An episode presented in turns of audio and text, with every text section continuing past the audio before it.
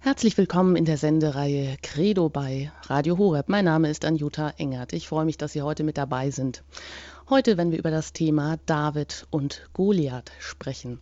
In der Reihe Highlights aus dem Alten Testament. Und dazu bin ich verbunden mit Pfarrer Ulrich Filler aus Grevenbruch zwischen Köln und Düsseldorf. Grüß Sie, Herr, Herr Pfarrer Filler. Guten Abend. Ja, schön, dass Sie auch mit dabei sind.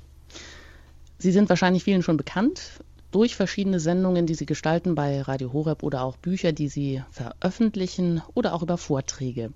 Ja, wir sind jedenfalls hier mit dem Alten Testament fest verbunden und ähm, wollen auch gleich mal kurz noch fragen, wo befinden wir uns denn? Zuletzt ging es um Saul, um den König Saul. Wenn Sie ganz kurz in zwei Sätzen vielleicht nochmal umreißen, wenn wir heute über David einführen, eine neue Berufungsgeschichte ansteht und da auch der alte Prophet und Richter Samuel noch eine Rolle spielt. Wo waren wir stehen geblieben? Ganz kurz. Ja, wir sind gerade in dem Teil des Alten Testaments, der sich mit der Staatswerdung Israels beschäftigt. Das Volk, das ins gelobte Land eingewandert ist, bildet langsam im ständigen Kampf gegen die anderen Völker, gegen die Philister, ein eigenes Staatsgebilde aus. Und das finden wir in der Bibel in ähm, vier Büchern, nämlich in dem ersten, zweiten Buch Samuel und in den beiden Büchern der Könige. Und hier sind wir gerade also im ersten Buch Samuel, am Ende dieses ersten Buches Samuel angekommen und ähm, haben in der letzten Sendung die Geschichte des Königs Saul gehört und jetzt beschäftigen wir uns mit der Jugend des zweiten Königs von Israel, des Königs David. Ja, und David gegen Goliath, das ist wirklich eine bekannte Geschichte, die kennen wir wirklich vielleicht alle noch aus den Kindertagen, aus der Kinderbibel. Da geht es um den Hirtenjungen David, der ja wirklich nur mit einem Stock und einer Steinschleuder den riesigen, gut bewaffneten Goliath besiegt. Wir wissen auch, wie dieser Kampf ausgeht. Aber was gibt es denn noch zu erzählen? Was ist noch spannend? Warum lohnt es sich auch mit diesem Kapitel des Alten Testaments auseinanderzusetzen, Herr Filler?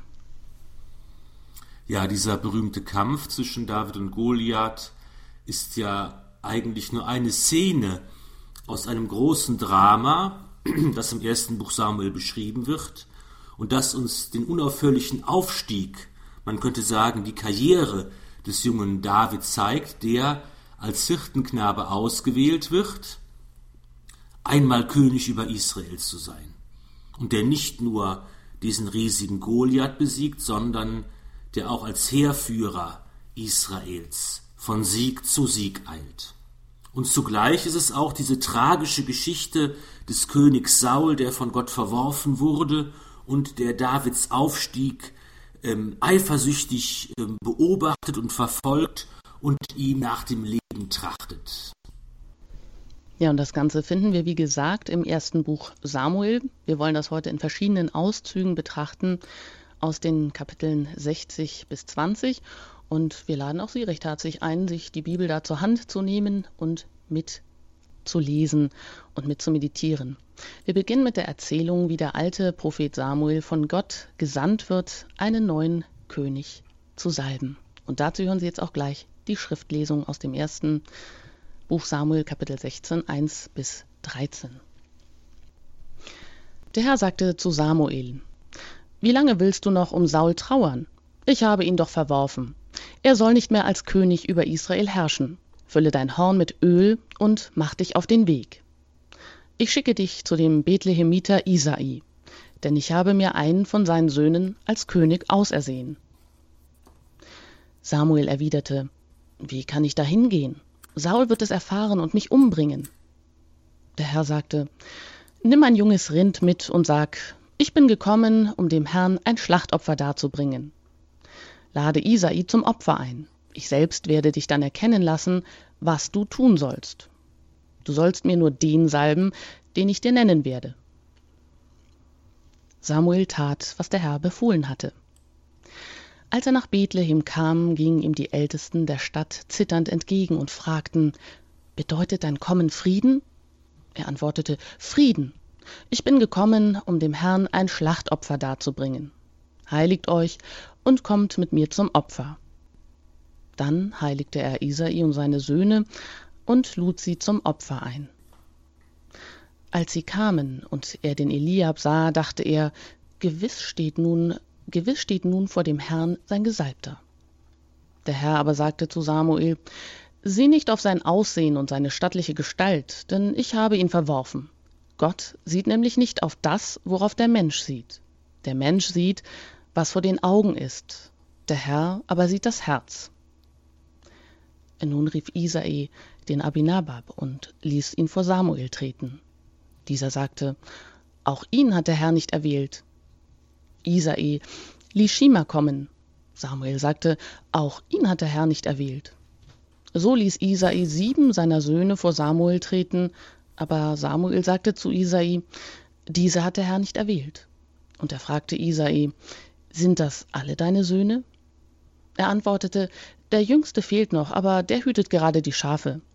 Samuel sagte zu Isai, Schick jemand hin und lass ihn holen. Wir wollen uns nicht zum Mahl hinsetzen, bevor er hergekommen ist.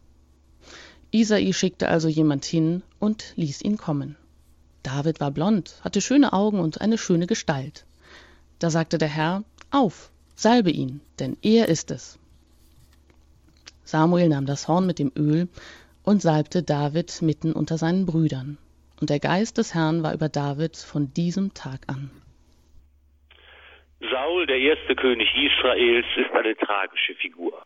Der Gesalbte des Herrn, der auserwählte Führer des Volkes, der zunächst so charismatisch und geschickt agierte und im ständigen Kampf gegen die Philister von Sieg zu Sieg eilte, verliert seine Berufung. Gott hat ihn verworfen, so nennt es die Heilige Schrift.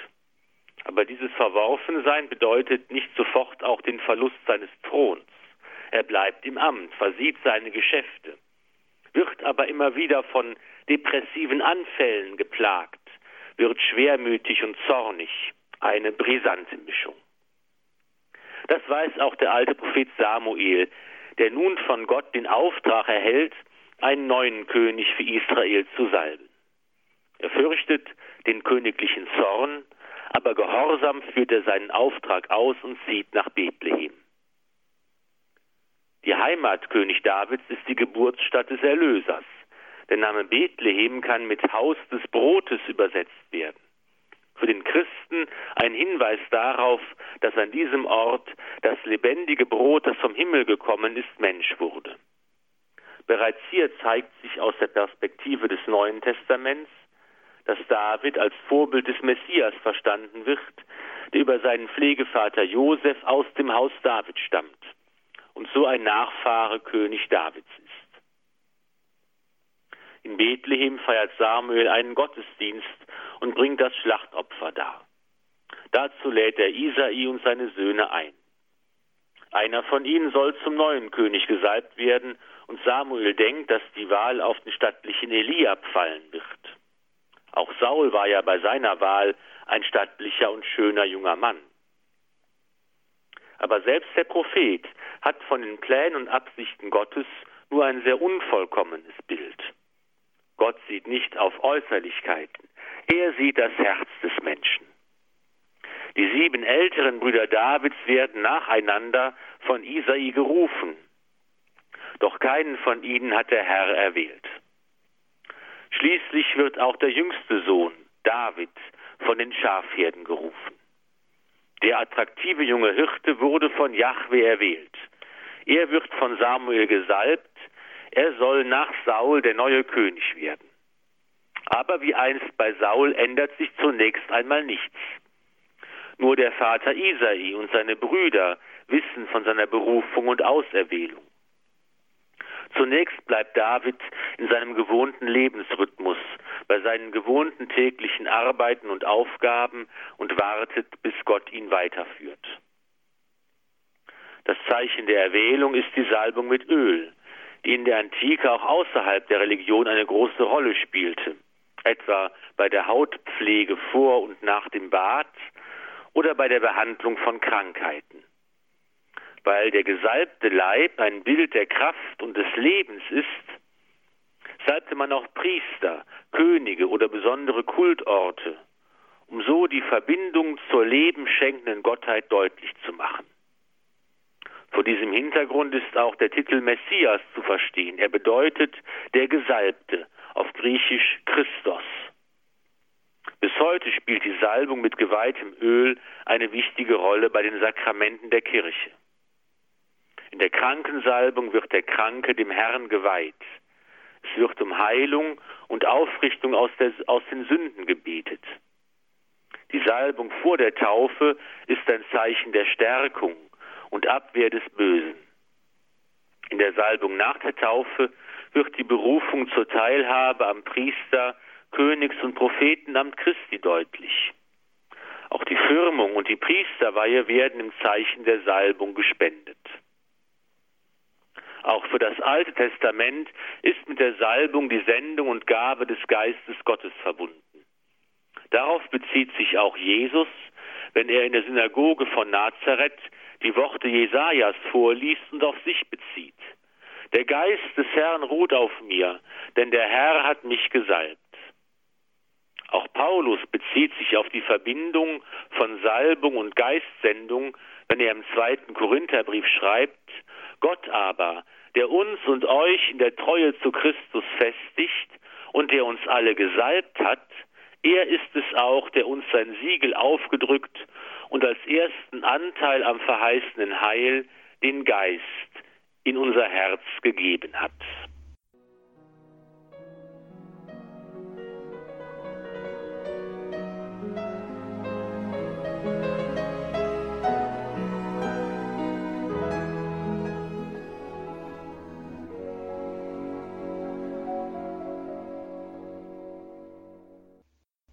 David und Goliath. Sie hören heute in den Highlights aus dem Alten Testament diesen Teil aus dem ersten Buch Samuel mit Pfarrer Ulrich Filler. Wir haben gerade gehört, wie Samuel, der alte Prophet und Richter, den Hirtenjungen David salbt und dann geschieht erstmal gar nichts. Hören Sie weiter die Schriftlesung im ersten Buch Samuel Kapitel 17, wie David an die Front kommt.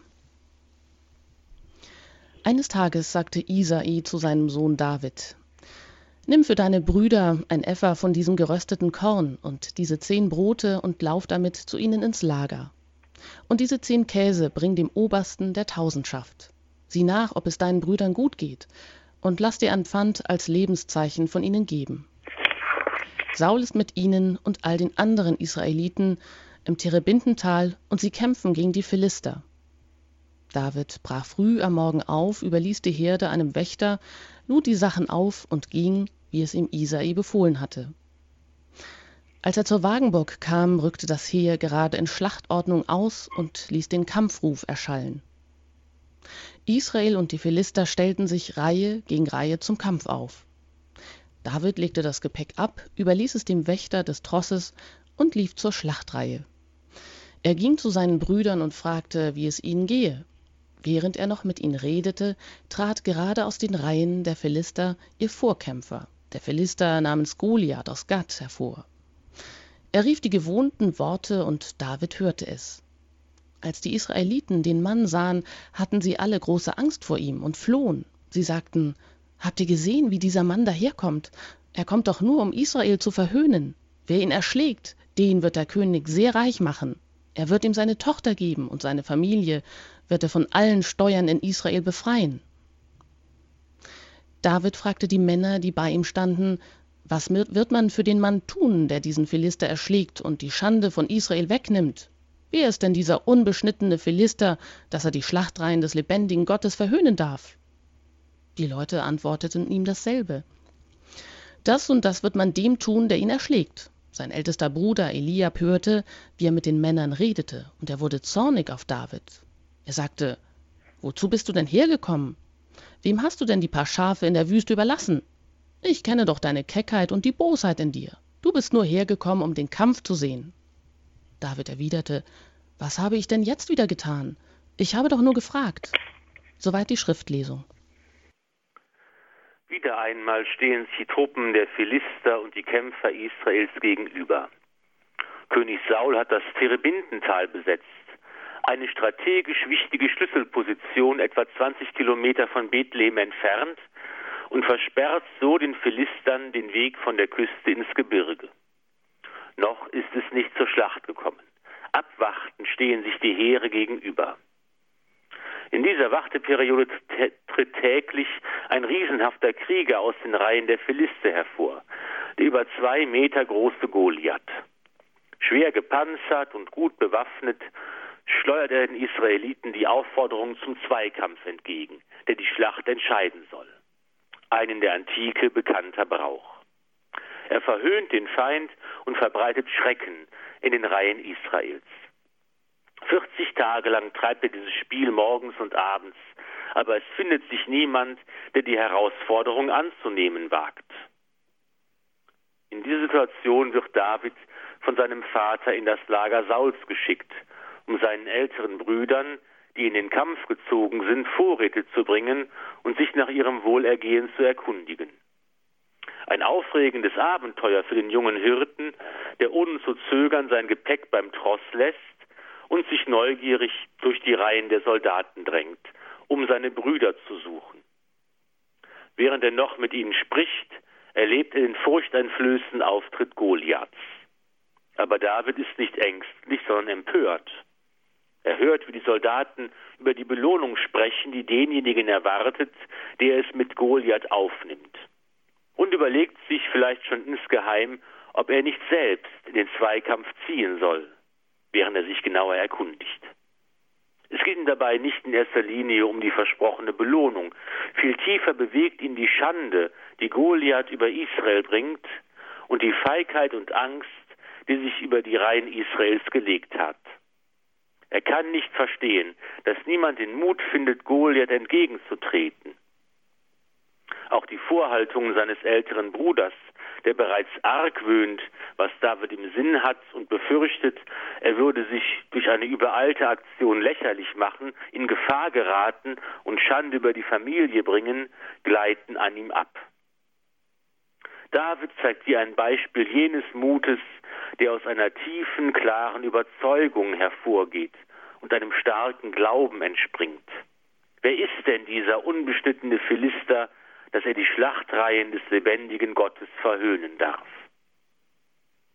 Wie oft stehen wir in der Reihe der Feiglinge und Ängstlichen, schweigen wir, wenn über Glaube und Kirche gespottet wird, bringen wir das rechte Wort zur rechten Zeit nicht heraus. In solchen Situationen brauchen wir den Mut des jungen David und seine sichere, im Glauben wurzelnde Überzeugung.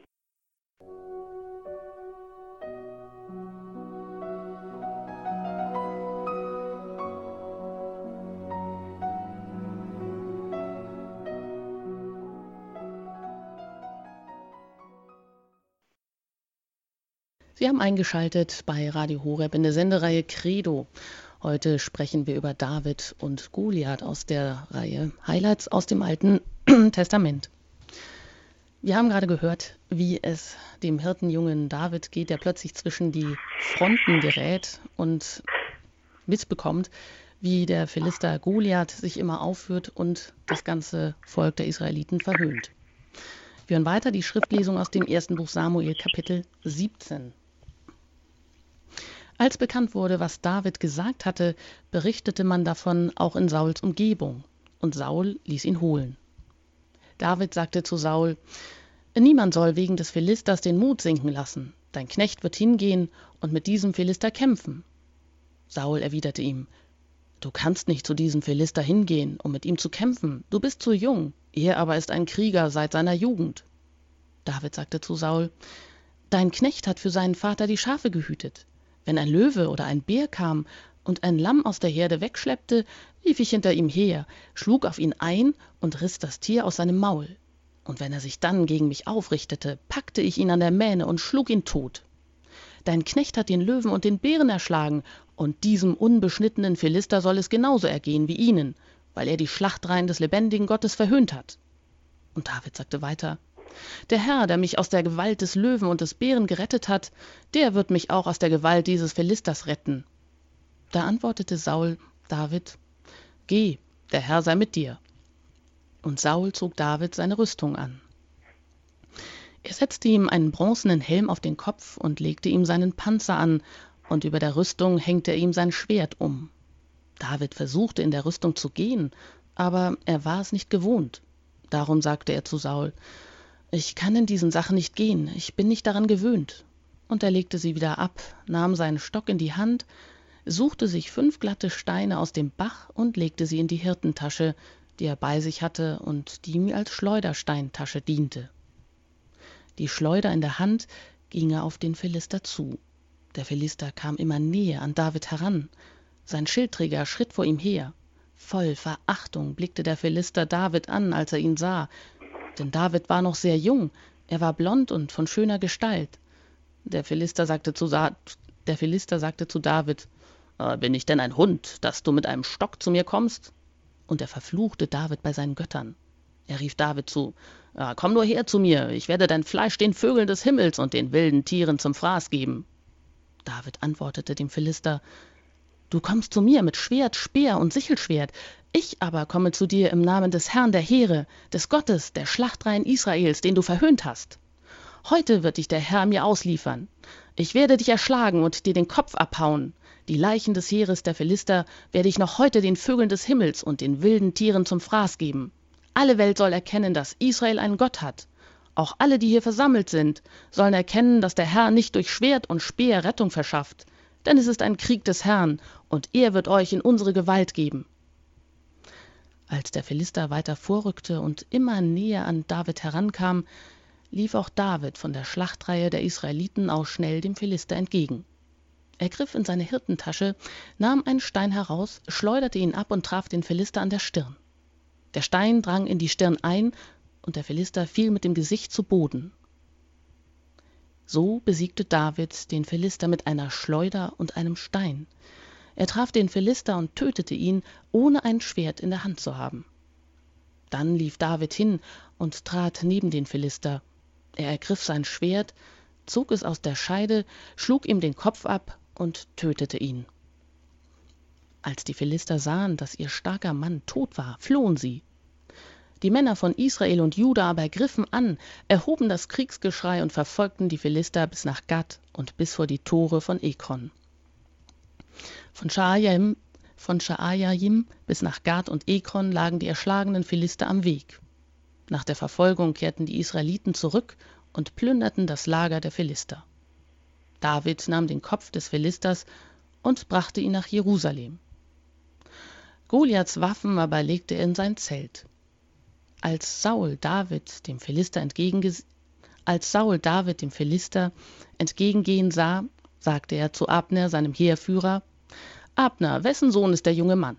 Abner antwortete, So wahr du lebst, König, ich weiß es nicht. Der König sagte, Dann erkundige dich, wessen Sohn der Knabe ist. Als David zurückkehrte, nachdem er den Philister erschlagen hatte, nahm ihn Abner mit und führte ihn zu Saul. David hatte den Kopf des Philisters noch in der Hand. Saul fragte ihn, Wessen Sohn bist du, junger Mann? David antwortete, Der Sohn deines Knechtes Isai aus Bethlehem. Soweit die Schriftlesung. Der uns vorliegende biblische Text wurde aus verschiedenen Quellen und Erzähltraditionen zusammengestellt. Dies kann man an manchen Ungereimtheiten und Widersprüchen erkennen. Eine Quelle geht davon aus, dass David bereits vor dem Kampf mit Goliath an den Hof König Sauls gekommen ist, um durch eine Musiktherapie mit seinem Harfenspiel die Schwermut des Königs zu vertreiben. Eine andere Quelle weiß davon nichts. Sie berichtet, dass Saul David erst anlässlich des Zweikampfes kennenlernt und an seinen Hof holt. Wenn König Saul dem Mann von Davids Empörung berichtet hatte, diese nun holen lässt, so setzt dies voraus, dass er David bereits kannte. Vor dem König braucht David keine Bedenkzeit. Er wird die Herausforderung annehmen und Goliath bezwingen. So wie er als Hirte seiner Schafe Löwen und Bären erschlagen hat. Und er ist überzeugt, er kämpft für eine gerechte Sache. Jahwe wird ihm beistehen. Er ist ja der Herr der Schlachtreihen Israels. Eine berührende Szene spielt sich ab, als man David bewaffnen will. Er ist kein Krieger, stolziert unbeholfen in der schweren Rüstung, wie ein Kind, das sich den Mantel eines Erwachsenen anzieht. Nein, so kann er unmöglich kämpfen. Er wählt die Waffen, an die er gewöhnt ist, seinen Stock und seine Schleuder. So tritt er Goliath entgegen, tötet ihn mit einem gezielten Steinwurf und leitet so einen großen Sieg Israels über die Philister ein. David ist nun prominent. König Saul erkundigt sich nach dem jungen Hirten. Diese Szene setzt wieder voraus, dass David noch nicht bei Hof bekannt war. Nun aber entlässt König Saul David nicht mehr aus seinem Dienst. Er holt ihn an den Königshof und David schließt Freundschaft mit Sauls Sohn Jonathan. Wie geht es nun weiter mit David, nachdem er den Riesen Goliath erschlagen hat? Hören Sie dazu die Schriftlesung aus dem ersten Buch Samuel, Kapitel 18. Nach dem Gespräch Davids mit Saul schloss Jonathan David in sein Herz. Und Jonathan liebte David wie sein eigenes Leben. Saul behielt David von jenem Tag an bei sich und ließ ihn nicht mehr in das Haus seines Vaters zurückkehren. Jonathan schloss mit David einen Bund, weil er ihn wie sein eigenes Leben liebte. Er zog den Mantel, den er anhatte, aus und gab ihn David, ebenso seine Rüstung, sein Schwert, seinen Bogen und seinen Gürtel. David zog ins Feld und überall, wohin Saul ihn schickte, hatte er Erfolg, so dass Saul ihn an die Spitze seiner Krieger stellte. David war beim ganzen Volk und bei den Dienern Sauls beliebt. Als sie nach Davids Sieg über den Philister heimkehrten, zogen die Frauen aus allen Städten Israels König Saul singend und tanzend mit Handpauken, Freudenrufen und Zimbeln entgegen. Die Frauen spielten und riefen voll Freude Saul hat tausend erschlagen, David aber zehntausend. Saul wurde darüber sehr zornig. Das Lied missfiel ihm, und er sagte, Davids geben sie zehntausend, mir aber geben sie nur tausend. Jetzt fehlt ihm nur noch die Königswürde. Von diesem Tag an war Saul gegen David voll Argwohn. Soweit die Schriftlesung. Davids Stern geht auf. Unaufhaltsam macht er Karriere. Mit dem Sohn des Königs verbindet ihn eine enge Freundschaft. Die Übergabe der Rüstung ist ein Zeichen der Verbundenheit, eine Zusage der gegenseitigen Hilfe. Und der Hirtenknabe, der sich beim Kampf gegen Goliath in der schweren Rüstung noch unwohl fühlte, entpuppt sich dann doch als großer Krieger und wird einer der besten Heerführer des Königs. Er eilt von Erfolg zu Erfolg und neben seinem taktischen und strategischen Geschick glänzt er durch sein Aussehen und Auftreten. Er ist charismatisch, gut aussehend, beliebt und erhält Michael, die Tochter des Königs, zur Frau. König Saul aber, der sich von Gott verworfen weiß und von depressiven Anfällen geplagt wird, sieht in David immer mehr einen gefährlichen Konkurrenten heranwachsen. Man geht davon aus, dass das Siegeslied der Frauen, das sogar bis zu den Philistern durchdringt, historisch gesehen erst später, unter der Regierungszeit König Davids entstanden. Es illustriert hier aber sehr treffend den Grund der Eifersucht, die König Saul umtreibt und immer größer wird und sich in plötzlichen aggressiven Ausbrüchen zeigt. Und das liest sich im ersten Buch Samuel Kapitel 18 folgendermaßen. Am folgenden Tag kam über Saul wieder ein böser Gottesgeist, so dass er in seinem Haus in Raserei geriet. David aber spielte wie jeden Tag. Saul hatte den Speer in der Hand.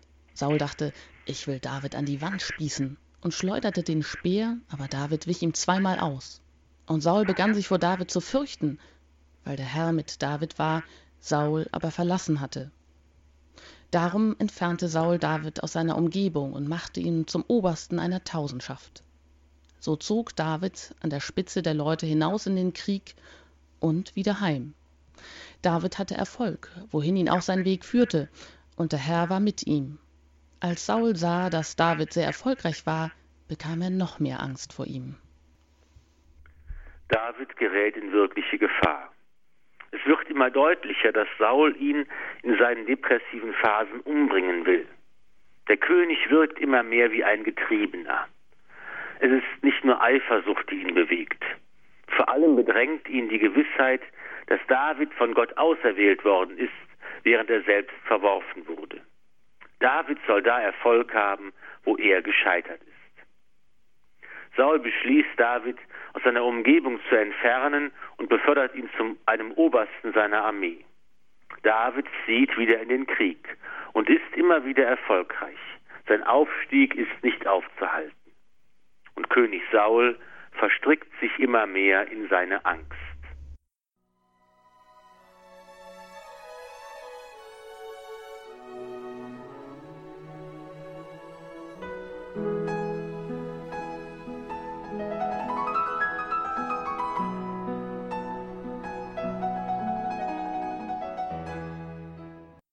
David und Goliath, die bekannte Geschichte aus dem Alten Testament, aus dem ersten Buch Samuel. Mit der beschäftigen wir uns heute. Die betrachten wir gemeinsam. Pfarrer Ulrich Filler ist zu Gast. Wir haben schon von dem Kampf Davids gegen Goliaths gehört. David, der einfache Hirtenjunge, steigt plötzlich so weit auf, hat ständig Erfolg und wird zum Stein des Anstoßes für seinen Herrn, den König Saul. Wie geht es weiter? Wie geht er weiter mit der Eifersucht um? Mit der Eifersucht Sauls. Hören Sie dazu aus dem ersten Buch Samuel, das Kapitel 19. Saul redete vor seinem Sohn Jonathan und vor allen seinen Dienern davon, dass er David töten wolle. Sauls Sohn Jonathan aber hatte David sehr gern. Deshalb berichtete er David davon und sagte, Mein Vater Saul will dich töten. Nimm dich also morgen früh in Acht, verbirg dich in einem Versteck. Ich aber will zusammen mit meinem Vater auf das Feld hinausgehen. Dort, wo du dich versteckt hältst, werde ich stehen bleiben und mit meinem Vater über dich reden, und wenn ich etwas erfahre, werde ich dir Bescheid geben. Jonathan redete also zugunsten Davids mit seinem Vater und sagte zu ihm, der König möge sich doch nicht an seinem Knecht David versündigen, denn er hat sich ja auch nicht an dir versündigt, und seine Taten sind für dich sehr nützlich gewesen. Er hat sein Leben aufs Spiel gesetzt und den Philister erschlagen. Der Herr hat durch ihn ganz Israel viel Hilfe gebracht. Du hast es selbst gesehen und dich darüber gefreut. Warum willst du dich nun versündigen und unschuldiges Blut vergießen, indem du David ohne jeden Grund tötest? Saul hörte auf, Saul hörte auf Jonathan und schwor. So wahr der Herr lebt, David soll nicht umgebracht werden. Jonathan rief David und berichtete ihm alles. Dann führte Jonathan David zu Saul und David war wieder in Sauls Dienst wie vorher. Soweit die Schriftlesung. Die Gegensätze zwischen Saul und David werden immer größer. Der Kronprinz Jonathan versucht immer wieder zu vermitteln. Er betont, welche große Verdienste sich David erworben hat und wie Gott durch ihn ganz Israel geholfen hat gelingt ihm, seinen Vater zu besänftigen und dazu zu bringen, einen heiligen Eid zu schwören, der nicht einfach gebrochen werden konnte. So kann David sich zunächst wieder sicher fühlen. Doch diese Sicherheit ist trügerisch. Der kranke, wahnhafte König verfolgt David weiterhin. Wieder schleudert er seinen Speer, als David musiziert. Wieder kann David sich retten. Als der König Mörder in das Haus Davids schickt, die ihm auflauern und umbringen sollen, kann David mit Hilfe seiner Frau Michal entkommen. Die Boten des Königs täuscht. David weiß nun endgültig, dass er nicht bei Hof bleiben kann. Er überzeugt seinen Freund Jonathan, der noch an den bösen Absichten seines Vaters zweifelt. Erst als David einige Zeit der königlichen Tafel fernbleibt und von Jonathan entschuldigt wird, richtet sich der Zorn des Königs auch gegen seinen Sohn. Dazu hören Sie die Schriftlesung aus dem Kapitel 20 im ersten Buch Samuel. Da wurde Saul zornig über Jonathan und sagte, Du Sohn eines entarteten und aufsässigen Weibes, ich weiß sehr gut, dass du dich zu deiner eigenen Schande und zur Schande des Schoßes deiner Mutter für den Sohn Isais entschieden hast. Doch solange der Sohn Isais auf Erden lebt, wirst weder du noch dein Königtum Bestand haben. Schick also sofort jemand hin und lass ihn holen, denn er ist ein Kind des Todes. Jonathan antwortete seinem Vater Saul, Warum soll er umgebracht werden? Was hat er getan? Da schleuderte Saul den Speer gegen ihn, um ihn zu töten. Nun wusste Jonathan, dass sein Vater beschlossen hatte, David umzubringen. Jonathan weiß nun, dass weitere Vermittlungsversuche nutzlos sind. Selbstlos hält er zu seinem Freund obwohl er ahnt, dass David, und nicht er selbst berufen ist, König Saul nachzufolgen. Gerade in dieser Lage zeigt Jonathan vorbildlich, was echte Freundschaft bedeutet. In dem alten grünen Katechismus der katholischen Bistümer Deutschlands, mit dem Generationen von Kindern gelernt haben, heißt es über die Freundschaft, gute Freunde sind ein Geschenk Gottes. Wahre Freunde schätzen einander hoch und halten sich die Treue in Freud und Leid. Sie beten füreinander und helfen einander. Christus ist unser Bruder und Freund geworden und hat uns bis in den Tod geliebt. Dadurch zeigt er uns, wie wir unsere Geschwister und Freunde lieben sollen. Voller Zorn verlässt Jonathan die Tafel und gibt David ein vorher vereinbartes Zeichen zur Flucht. Für David beginnt nun ein Wander- und Nomadenleben. Er flüchtet sich zunächst in die Steppe, wird gar in feindliches Gebiet abgedrängt dass er sich zeitweise sogar zu den Feinden Israels flüchten muss. Damit Saul sich nicht an seinen Eltern rächen kann, bringt er auch sie aus ihrer Heimat fort in Sicherheit. Auch in dieser Zeit in der Fremde, in einer Zeit voller Gefahren und Abenteuer, bleibt David sich treu.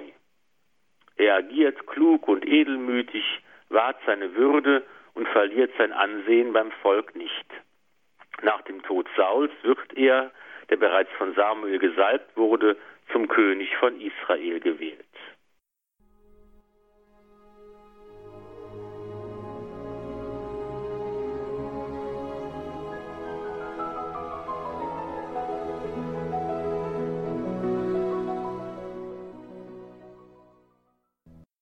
In den Highlights aus dem Alten Testament haben Sie heute von David und Goliath gehört mit Pfarrer Ulrich Filler.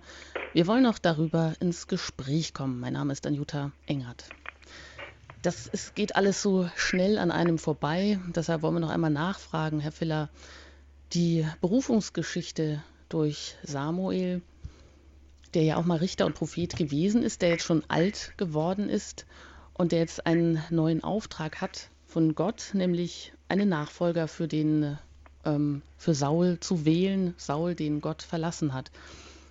Und diese wiederholte Zwiesprache, die sich da entspannt mit Gott nämlich, also zwischen Samuel und Gott, die ist ja insofern aufschlussreich, als es da heißt, Gott schaut aufs Herz und nicht auf Größe und Aussehen. Und dennoch wird dann mehrmals ja auch betont, dass David so schöne Augen habe, so helles Haar und dass er so gut aussah hat das irgendwie eine Bewandtnis, dass nun doch ein sehr schöner hier wieder berufen wird? Ja, wir sehen hier äh, verschieden ein, ein Motiv äh, aus alter Zeit, das äh, auch in der Heiligen Schrift sich wiederfindet, das auch schon bei der Wahl König Sauls eine Rolle spielte, denn auch von König Saul wird ja gesagt, dass er ein stattlicher Mann gewesen ist, dass er gut ausgesehen hat, dass er kräftig war und ähm, hier zeigt sich eigentlich eine ganz alte ähm, ähm, äh, eine alte Überzeugung, dass eben die Auserwählung durch Gott sich auch in körperlichen Vorzügen manifestiert. Und hier sehen wir, wie eigentlich in der Heiligen Schrift selbst dieser äh, ganz diese ganz archaische Vorstellung ähm, äh, abgelegt wird, weil eben dann berichtet wird, dass ja schon der älteste Bruder Davids, Eliab, diese körperlichen Vorzüge aufweist.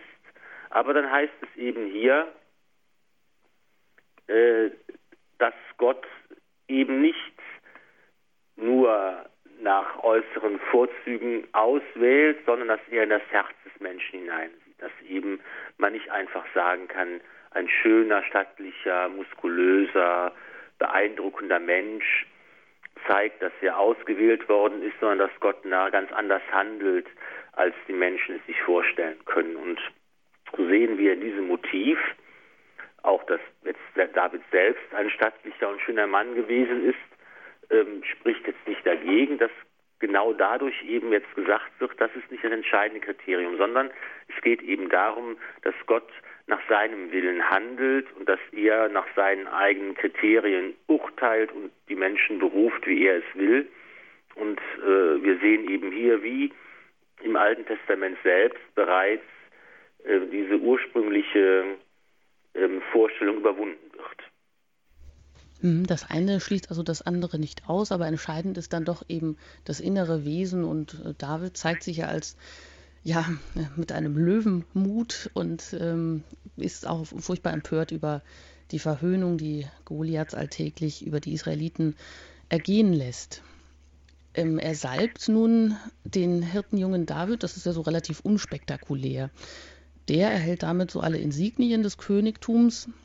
Ebenso ist der Ort Bethlehem natürlich auch von Bedeutung als dem Heimatort Davids und das wird dann auch die spätere Geburtsstadt Jesu sein. Also hier tauchen schon Parallelen auf. Und auch David wird hier schon zum Vorbild für den einstigen Messias. Und auch wiederum David macht ja erstmal gar nichts. Sie haben ja auch gesagt, alles geht seinen gewohnten Gang. Er ist weit zum König gesalbt, aber weiter geschieht nichts und es weiß eigentlich auch nur seine nähere Umgebung davon. Also ist er erstmal weiter im Verborgenen tätig. Wie lange ist er denn aber eigentlich im Verborgenen tätig? Ist da auch eine Parallele zu diesen 30 Jahren äh, Jesu, bis er dann sozusagen aus der Verborgenheit herausbricht, also Jesus jetzt? Oder musste er sich erst bewähren, David, war es ihm denn überhaupt bewusst, als König gesalbt zu sein, ohne dieses Amt auszuüben? Und hat er einfach beharrlich und lange dann gewartet? Na gut, so lange ist die Wartezeit nicht gewesen, denn die Heilige Schrift berichtet ja, dass er eben auch als Jugendlicher, ähm, äh, der noch nicht alt genug war, um mit seinen Brüdern in den Kampf zu ziehen, also noch äh, zu jung war, ähm, und deshalb zu Hause bleiben muss, dass er von seinem Vater dann geschickt wird als Bote äh, in das Feld, um nach seinen Brüdern zu schauen und ihnen Vorräte zu bringen. Also wird diese Zeit sicher nicht 30 Jahre betragen haben, denn David selbst war ja noch, als er mit Goliath kämpft, ein, ein, ein Jugendlicher, könnte man sagen. Ähm, es ist hier dieses Motiv, dass äh, die Salbung zum König, das als Zeichen der Auswählung Gottes das eine ist, und dass dann die Einsetzung in das Amt des Königs, wo dann auch die Insignien der Königsherrschaft äh, mit verbunden sind, dass die zeitlich auseinanderfallen.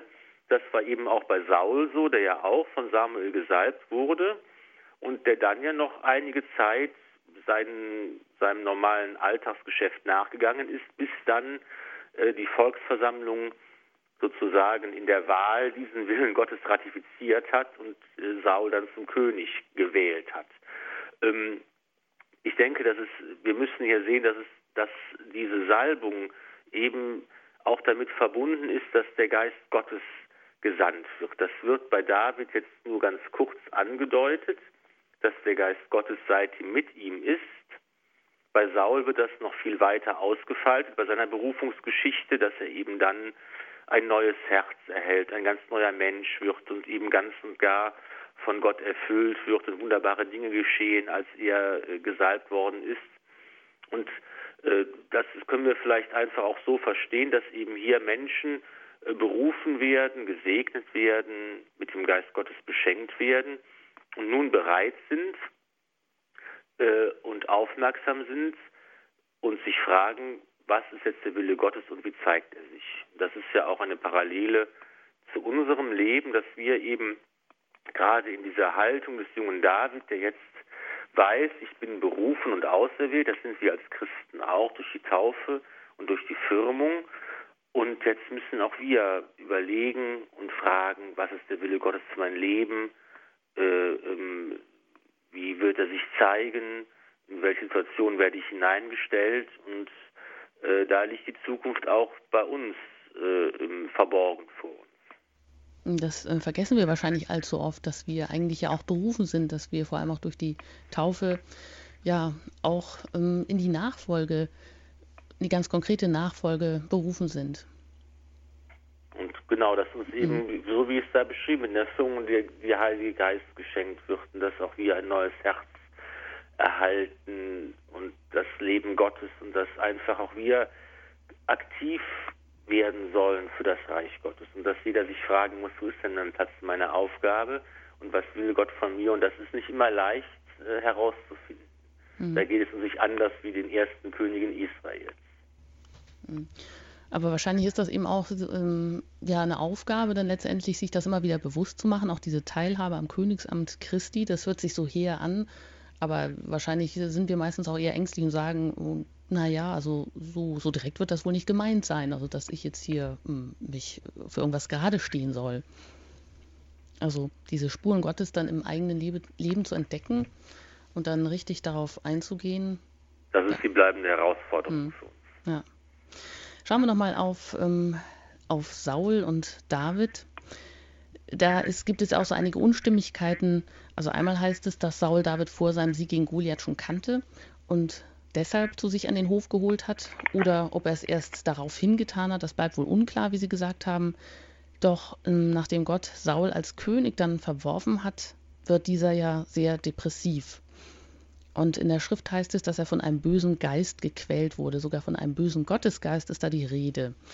Wurde Krankheit früher immer so verstanden?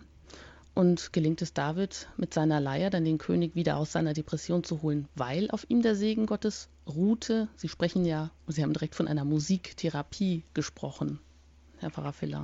Ja, die eine Tradition erzählt eben, dass David, dass einer der Diener des Königs ähm, etwas unternehmen wollte gegen dessen Krankheit, die hier ähm, als, als, als böser Geist, ähm, als Strafe Gottes verstanden wird an dieser Stelle nicht, äh, nicht unbedingt zwangsläufig, wird immer die Krankheit äh, in, in der Bibel als äh, Strafe Gottes oder durch einen bösen Geist äh, bedingt dargestellt. Aber hier hängt es schon auch zusammen damit, dass eben König Saul durch seinen Mangel an Glauben und durch, durch, durch das, was er falsch gemacht hat, einfach äh, von Gott verworfen wird. Auch eine, äh, eine sehr tragische und, und unheimliche äh, Situation, in der sich dieser König befindet. Eine ganz faszinierende Gestalt, wie ich denke, der aber eben jetzt noch weiter im Amt bleibt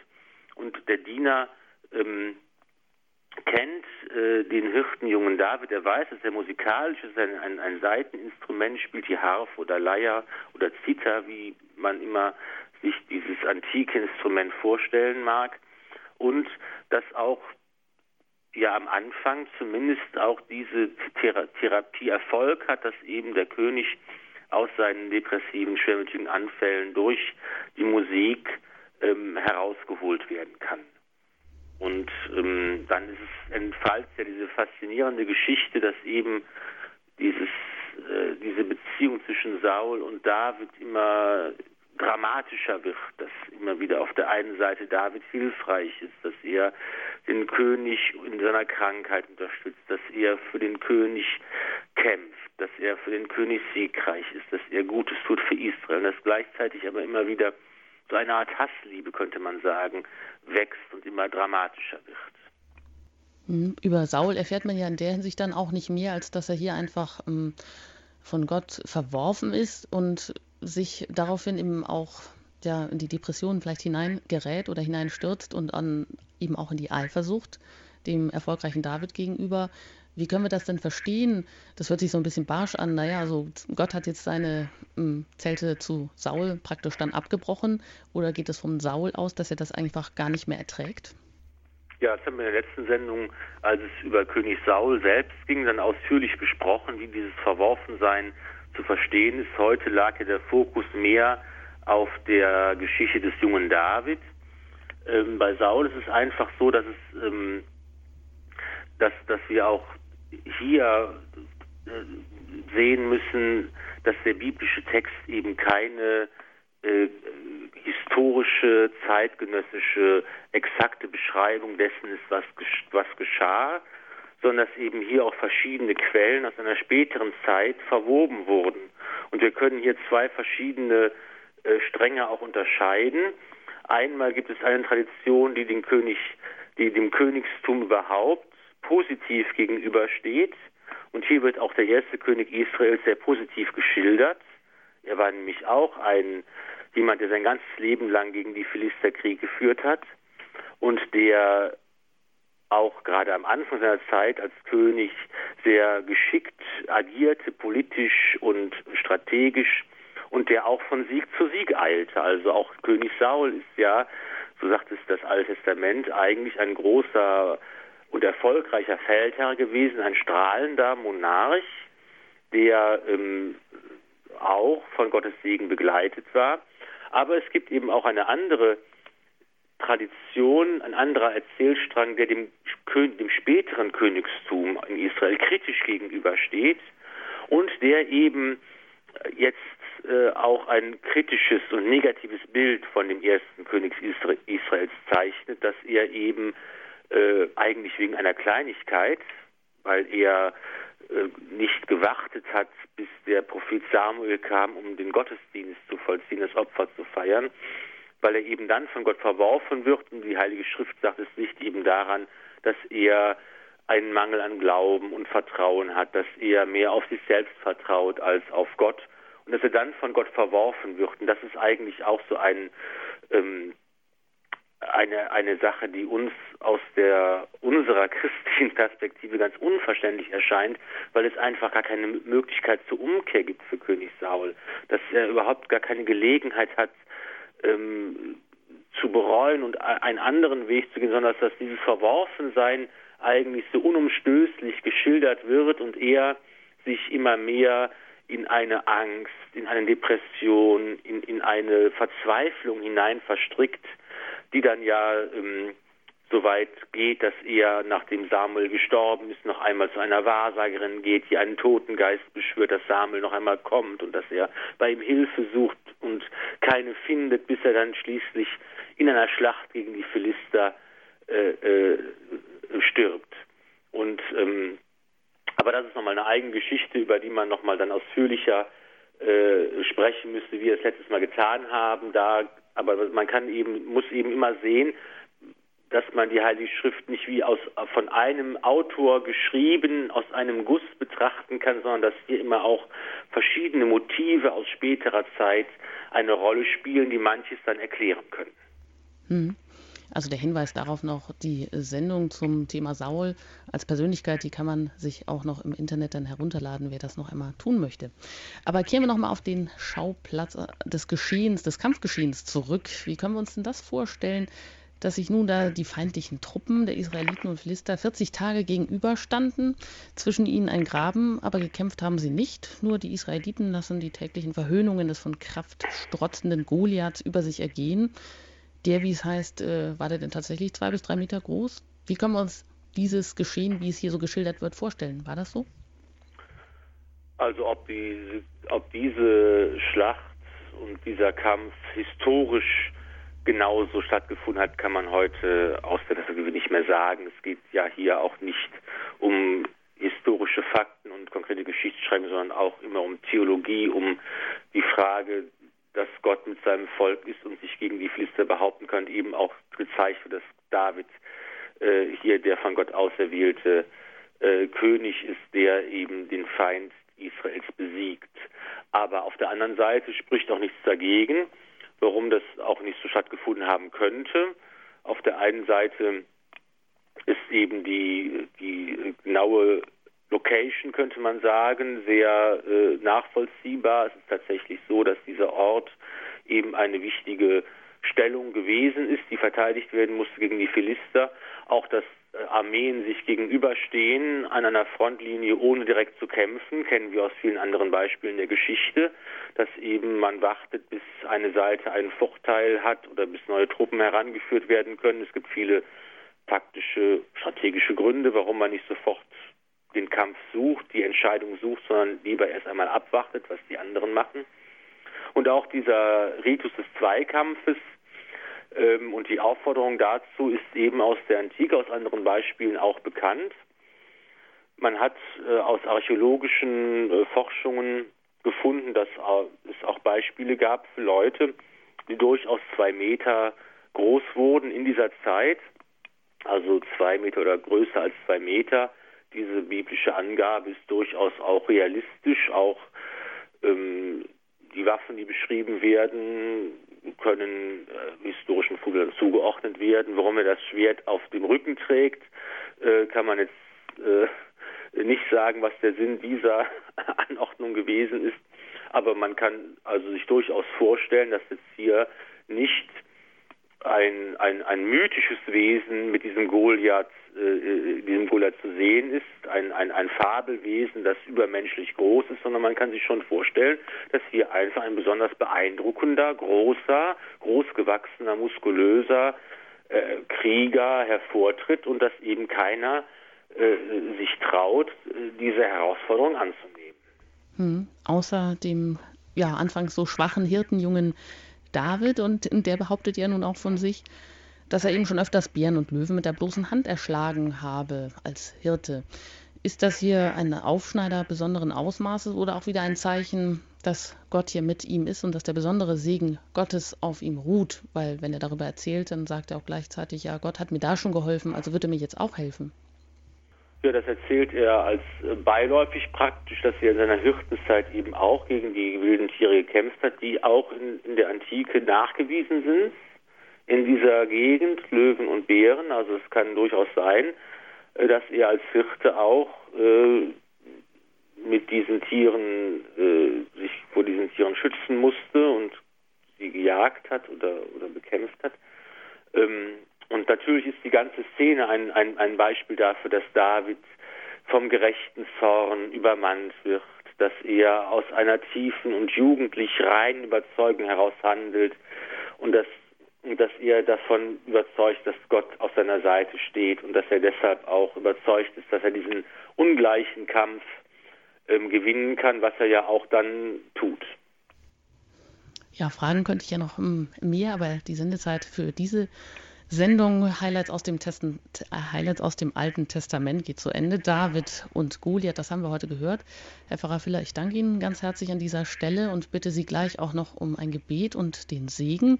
Vorab möchte ich aber auch noch Ihnen äh, einen Hinweis mitgeben, wenn Sie etwas noch einmal nachhören möchten, was Sie nicht mitbekommen haben aus den früheren Sendungen mit den Highlights aus dem Alten Testament. Dann haben Sie hm, die Möglichkeit, angefangen bei den zehn Geboten oder auch bei Abraham, sich das ähm, beim CD-Dienst als Mitschnitt zu bestellen und den erreichen Sie unter der 08323 9675 120. Sie haben aber auch immer die Möglichkeit unter unserer Homepage www.hohe.org im Podcast Angebot die vergangenen Sendungen zu den einzelnen Themen noch einmal nachzuhören. Und nächstes Mal geht es dann weiter mit dem König David. Da können wir dann schon mal drauf gespannt sein. Ich danke Ihnen, Pfarrer Filler, und darf Sie jetzt noch um Ihr Gebet und Ihren Segen bitten. Ich verabschiede mich an dieser Stelle, wünsche Ihnen noch eine gesegnete Nacht. Bleiben Sie auch bei Radio Horeb dran, noch mit dem Nachtgebet. Mein Name ist Anjuta Engert. Samuel, Saul, David, die Personen im Alten Testament verstehen sich immer wieder auch als Werkzeug Gottes und auch wir Christen können uns durchaus als Werkzeug des Herrn verstehen und wir wollen darum bitten mit einem Gebet, das Franz von Assisi zugeschrieben wird, dass wir zu Werkzeugen des Friedens werden. Herr, mach mich zu einem Werkzeug deines Friedens, dass ich liebe, wo man hasst, dass ich verzeihe, wo man beleidigt, dass ich verbinde, wo Streit ist, dass ich die Wahrheit sage, wo Irrtum ist, dass ich Glauben bringe, wo Zweifel droht, dass ich Hoffnung wecke, wo Verzweiflung quält, dass ich Licht entzünde, wo Finsternis regiert, dass ich Freude bringe, wo der Kummer wohnt. Herr, lass mich trachten, nicht, dass ich getröstet werde, sondern dass ich tröste. Nicht, dass ich verstanden werde, sondern dass ich verstehe. Nicht, dass ich geliebt werde, sondern dass ich liebe. Denn wer sich hingibt, der empfängt. Wer sich selbst vergisst, der findet. Wer verzeiht, dem wird verziehen. Und wer stirbt, der erwacht zum ewigen Leben. So segne euch der allmächtige und gütige Gott, der Vater und der Sohn und der Heilige Geist. Amen.